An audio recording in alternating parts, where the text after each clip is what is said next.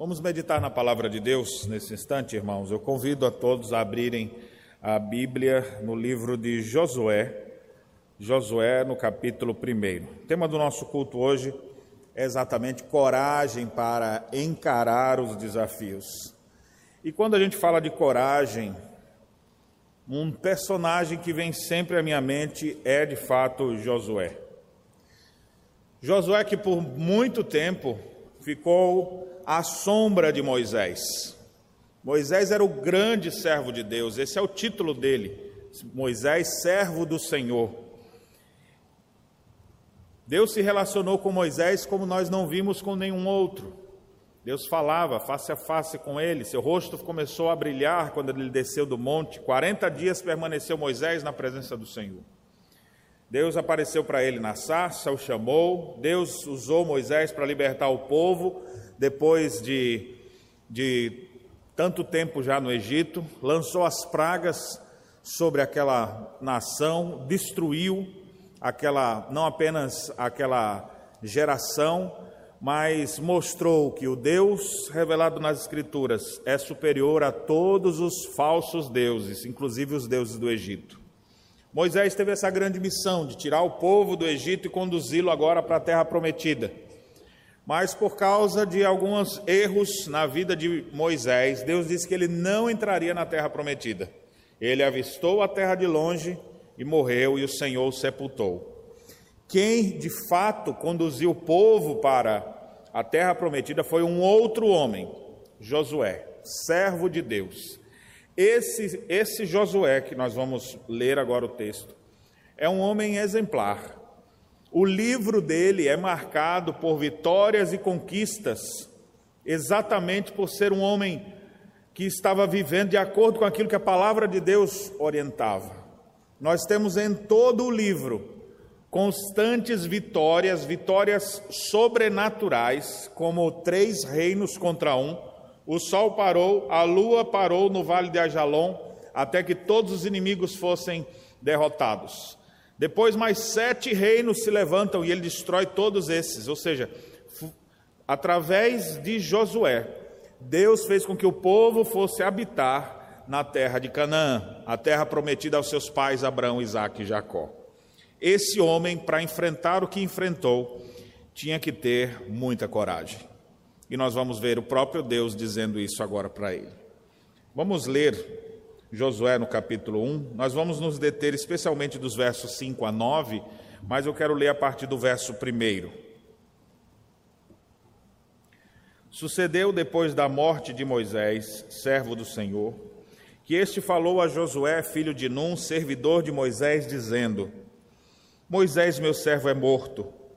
Dispõe-te agora e passa esse Jordão, tu e todo esse povo, a terra que eu dou aos filhos de Israel. Todo lugar que pisar a planta do vosso pé, vou-lo tenho dado, como eu prometi a Moisés. Desde o deserto e o Líbano, até o grande rio, o rio Eufrates, toda a terra dos heteus e até o mar grande, para o poente do sol será o vosso limite. Ninguém te poderá resistir todos os dias da tua vida. Como foi com Moisés, assim serei contigo não te deixarei, nem te desampararei. Sê forte e corajoso, porque tu farás esse povo herdar a terra que, sob juramento, prometi dar a seus pais. Tão somente, sê forte e muito corajoso, para teres o cuidado de fazer segundo toda a lei que meu servo Moisés te ordenou. Dela não te desvies nem para a direita, nem para a esquerda, para que sejas bem-sucedido por onde quer que andares. Não cesses de falar desse livro da lei, antes medita nele dia e noite, para que tenhas cuidado de fazer segundo tudo quanto nele está escrito. Então farás prosperar o teu caminho e serás bem-sucedido. Não te mandei eu? Sê forte e corajoso. Não temas, nem te espantes, porque o Senhor teu Deus é contigo, por onde quer que andares. Amém. Certamente a nossa época é marcada por grandes desafios. Eu fico vendo os desafios, especialmente em cada cidade, em cada lugar do mundo, desafio de se, de se formar, de se contratar e de se capacitar profissionais da saúde competentes para darem atendimento diante da pandemia que nós estamos vivendo. É uma situação totalmente nova, já entrou para a nossa história. E daqui a algum tempo, lá na frente, nós vamos lembrar desse período. É por isso que quando a gente celebra a Santa Ceia, você leva um cálicezinho desse descartável para casa, para você lembrar, ó, você lembra disso aqui? Era naquela época da pandemia, que andava todo mundo mascarado, que a gente não podia reunir muita gente. Era naquela época. Essa época vai passar. Outras fases surgirão na vida do povo. Mas essa época é marcada por desafios. Desafios não só para profissionais da saúde, é um desafio grande porque eles lidam com a morte o tempo inteiro. Está ali todos os dias vendo a pessoa cumprimentando, vai ficar bem, Deus abençoe. Se for crente, né? Vai dizer Deus abençoe. Mas vai estar cuidando ali da pessoa o tempo inteiro, daqui a pouco ele volta para casa, retorna do seu plantão e vê o pessoal trabalhando. O que aconteceu? A dona menina ali já faleceu. Pá, falei com ela ontem. E aí você lidar isso uma vez é duro. Agora, você começar a lidar com isso todos os dias, você começar a lidar com isso em sequência, não é qualquer pessoa que tem estrutura suficiente para isso. É por isso que muitas pessoas têm tido burnout e outras, e outras respostas negativas no enfrentamento da morte. É quase um cenário de guerra.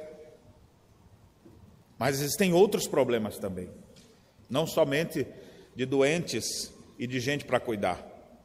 Nós temos dificuldades e desafios enormes para quem tem só a empresa, seu comércio. Porque ele, para manter-se vivo, como empresa viva, numa época onde as pessoas não podem mais abrir seus comércios, onde os supermercados são marcados agora o que você compra, o que você não compra, imagine a dificuldade dessa pessoa. Se fosse assim, ó, 15 dias, um mês, tudo bem. Alguns aguentariam, mas você tirar a perspectiva futura, tudo aquilo que se juntou muitas vezes vai embora. É um desafio se reinventar também nessa época. Como atender as demandas, as necessidades do nosso público hoje, porque é os mesmos desejos, as mesmas ambições, as mesmas necessidades o povo ainda tem. E como enfrentar esse novo cenário? Então, é desafio para profissionais de saúde, é desafio também para para empresários, para autônomos, especialmente, e especialmente para, pequenos comerciantes, que não têm tanto fôlego assim ainda. É também desafio para os pais educarem seus filhos, porque agora todo mundo tendo aula virtualmente, imagine a dificuldade. Não é à toa que muitos professores se sentem mal dando aula porque eles veem que seus alunos estão todos com as câmeras desligadas, eles não sabem se os meninos estão assistindo TV, se estão fazendo alguma outra coisa ou se estão ali mesmo. Como ensinar por esse meio crianças pequeninas? Imagine o desafio de manter essas pessoas concentradas na frente de uma tela, interagindo com uma pessoa que está falando. Não é fácil. Meus irmãos, a grande verdade é que nós vivemos cercados de desafios, esses são alguns dos nossos atuais, mas a cada momento nós temos novos desafios: um novo emprego, uma nova oportunidade de trabalho, uma situação inusitada que surge, e a gente precisa se reinventar e, e pensamos: como que eu vou fazer isso? Josué estava com, esse mesmo, com essa mesma pergunta na sua mente, no seu coração: como que eu vou fazer isso? E o que é interessante é que, diante da missão que Deus deu para Moisés, ele refletiu, mas o que o encorajou para que ele pudesse enfrentar todos os desafios foi os incentivos que Deus acabou lhe dando no texto que nós acabamos de ler. Se você observou dos versos de 1 a 4, é a introdução do livro, e Josué escritor do livro, ele já começa dizendo: olha, Moisés morreu. Logo depois que ele morreu, o Senhor falou então a Josué, dizendo: Moisés morreu, meu servo é morto.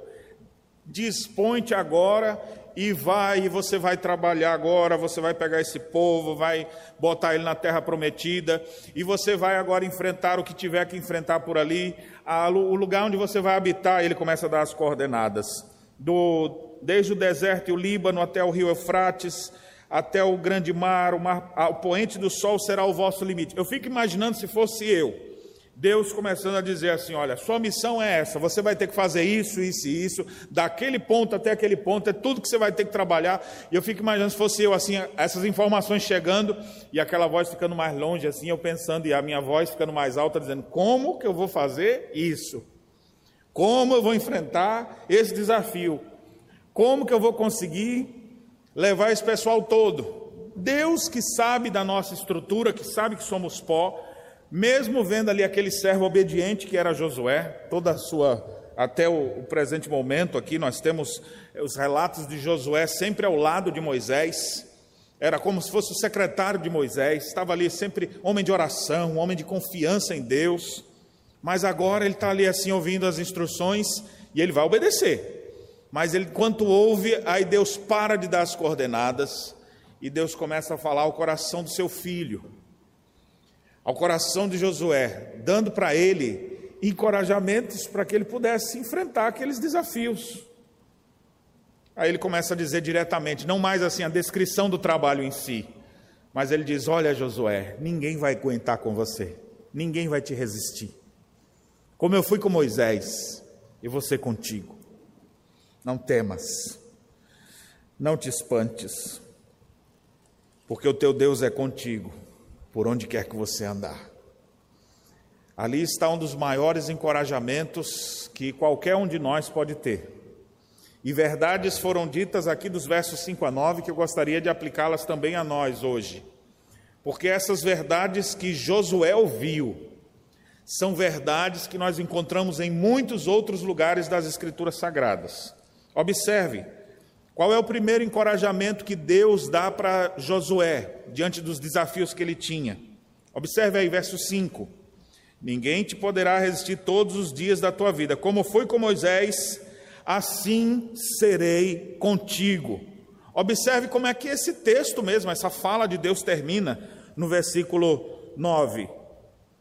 Não te mandei eu ser forte e corajoso, não temas dentes espantes, porque o Senhor teu Deus é contigo por onde quer que andares. Primeira coisa que Josué precisava saber e que você precisa saber também: Deus é conosco.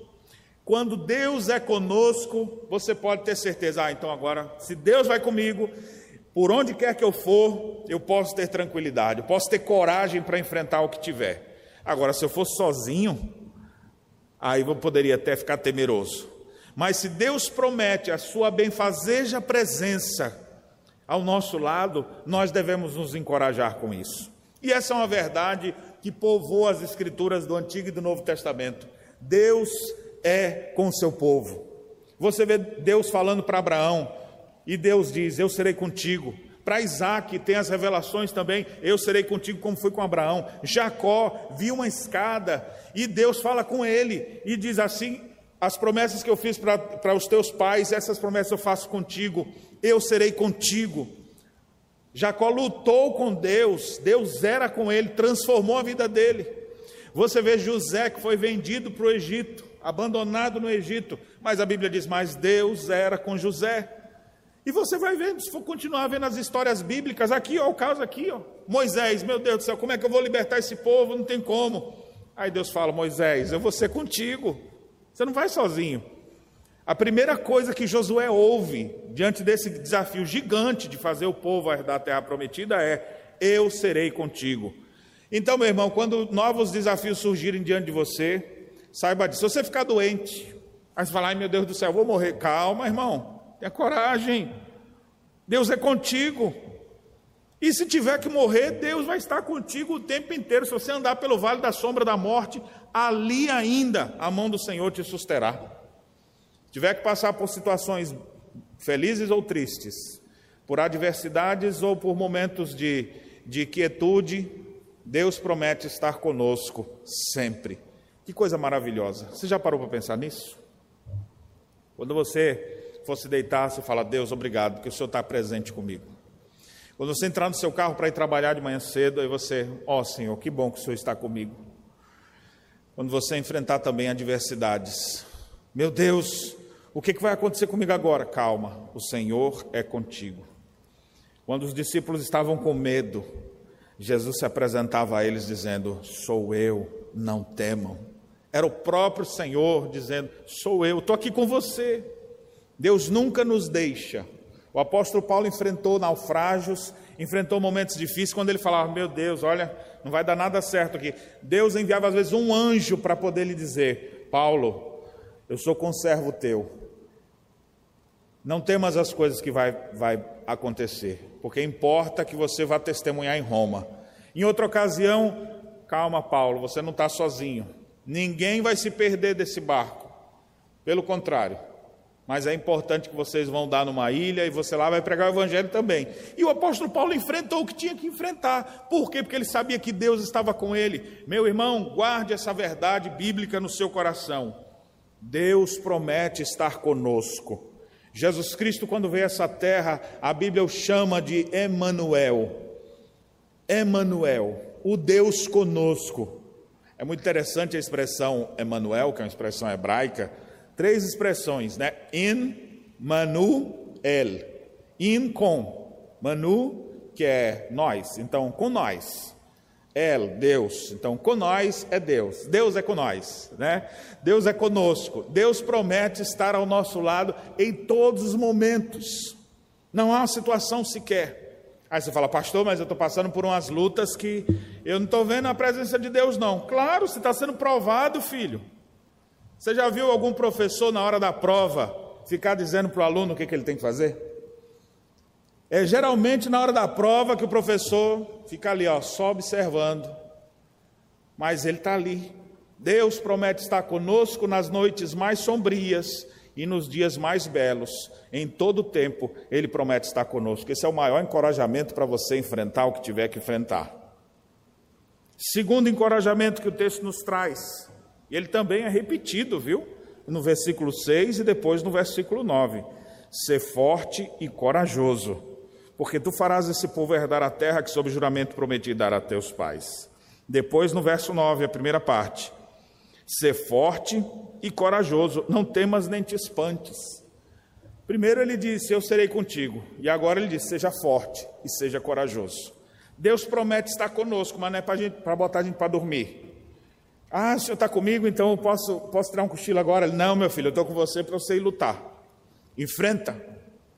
Enfrenta o que tiver. O que, que ter, vai ter pela frente? Olha, Jericó está lotada de gente, é uma fortaleza. Vai lá.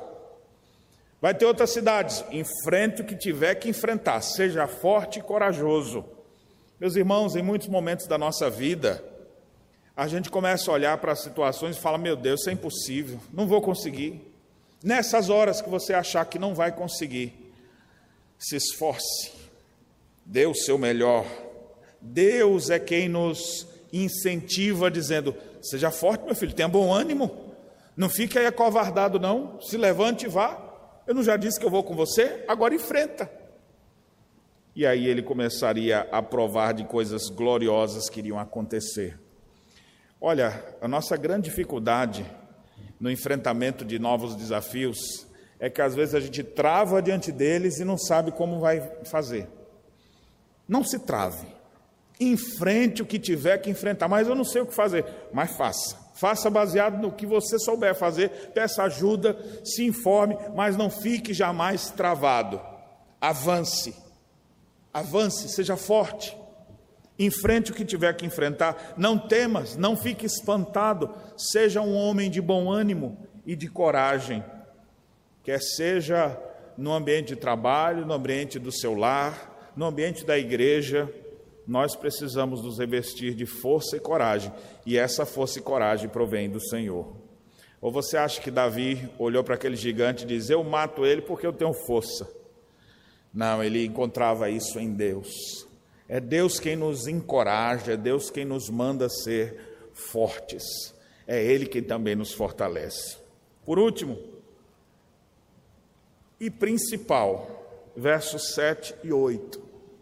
Terceiro encorajamento que o Senhor nos dá nesse texto.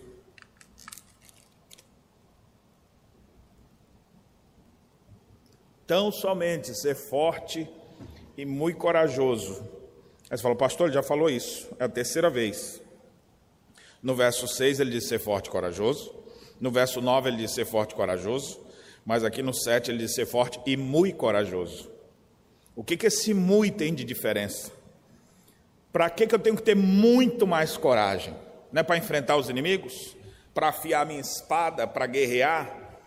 Eu não vou ter que ter coragem para isso, não. A, a, coragem que ele se refere agora é o ponto nevrálgico do texto. É, aquele, é aquela coisa principal do que ele precisa fazer para que ele pudesse ser bem sucedido. Ele, inclusive, vai dizer isso: para que sejas bem sucedido. Os versos 7 e 8, eles funcionam até como paralelismo. Observe que ele, ele diz que ele deveria ter cuidado de fazer segundo toda a lei, para que sejas bem sucedido. E no segundo ele fala: medita nesse livro e faz tudo quanto nele está escrito, e serás bem sucedido. É enfático o que é dito aqui, nessa principal lição. E qual é o tipo de coragem que ele espera? Qual é o encorajamento que Deus nos dá aqui? Ele está dizendo: você precisa ter coragem de viver um compromisso sério com aquilo que eu lhe falo. Assumir um compromisso sério com a palavra de Deus. Você vai ter o cuidado de fazer segundo tudo o que está escrito nessa lei. Não é algum aspecto da lei. Não, essa parte aqui eu vou observar. Não, observar tudo o que nela está escrito e não te desvie para os extremos, nem para a esquerda, nem para a direita. Mantém-se firme na tua caminhada. Aí você vai ser bem sucedido. E não apenas guarda isso para você, mas transmite também para outros. Verso 8: Não cesses de falar desse livro da lei, antes medita dia e noite, para que tenhas o cuidado de fazer segundo tudo quanto dele está escrito. É interessante que ele diz assim, ó, não cesses de falar desse livro. Ele deveria falar, pregue o tempo inteiro. Mas ao invés de falar assim, ele diz, não cesse de falar desse livro, fique meditando nele. Rumine, pense, reflita. Mas como? Se eu ficar só refletindo, vai ficar para mim. É porque quanto mais você se enche da palavra de Deus, mais você tem vontade de ensinar a palavra de Deus. Quanto mais ela está viva na tua vida, mais ela vai ficar evidente para as pessoas ao seu redor. Não adianta você falar de uma coisa que não faz parte do teu cotidiano e precisa ter muita coragem para assumir um compromisso desse. E Deus espera isso, esperou isso de Josué, espera isso de nós também. Devemos viver de acordo com a Sua palavra, simplesmente isso. Tenha coragem para viver de acordo com a palavra de Deus. Honre as verdades do Evangelho. Viva, medite, pregue. O que vai acontecer? Você vai ser bem sucedido. Mas agora nós estamos na pandemia. O texto não bota exceções. Você poderá ser bem sucedido como profissional da saúde, mesmo na pior pandemia. Como empresário, mesmo na hora de maior crise. Dentro do seu lar, na educação dos seus filhos, em qualquer circunstância. Viva de acordo com os ensinos da palavra e você vai ver o que Deus é capaz de fazer. Meus irmãos, aqui nós temos três grandes encorajamentos de Deus para a gente enfrentar os desafios. O primeiro, que é dito no início do texto e no final do texto, eu serei contigo. Guarda isso para a tua vida. Deus promete estar com você. Segundo, tenha força e coragem, se anime, trabalhe, se esforce, dê o seu melhor. Não fique aí esperando que outros vão fazer por você, não. Não fique nem espantado nem com medo, mas tenha força e coragem para enfrentar os desafios que eu, te, que eu colocar diante de você. E terceiro e principal, tenha coragem para assumir um compromisso sério com Deus e com a Sua palavra. Meus irmãos, certamente o Senhor vê os desafios que nós temos enfrentado, e é Ele quem nos dá força e coragem para a gente enfrentar tudo isso. Ele vai estar do nosso lado. Ele vai nos revestir de força e poder. Ele espera que nós vivamos de acordo com a Sua palavra. Se depois do capítulo 1 você começar a ler as histórias, você vai ver que uma atrás da outra são histórias de sucesso, de ser bem-sucedido Josué e o seu povo, porque viveram de acordo com a Sua palavra. Apenas no capítulo 7 você vai ver uma exceção: queda, ruína e destruição e morte Por quê? Porque deixou de observar. O livro é todo de vitórias. Um único exemplo de queda e derrota, porque deixaram de observar o preceito de Deus. Isso é sério. A sua alma necessita disso. Saia daqui hoje com essa certeza: Deus está comigo. Saia daqui com força e coragem, dizendo: Eu vou enfrentar o que tiver que enfrentar. Saia daqui entendendo que assumir um compromisso com Cristo é a coisa mais importante na sua vida. Obedeça a Ele, viva de acordo com a Sua palavra e certamente o Senhor nos honrará. Que Deus nos abençoe. Amém.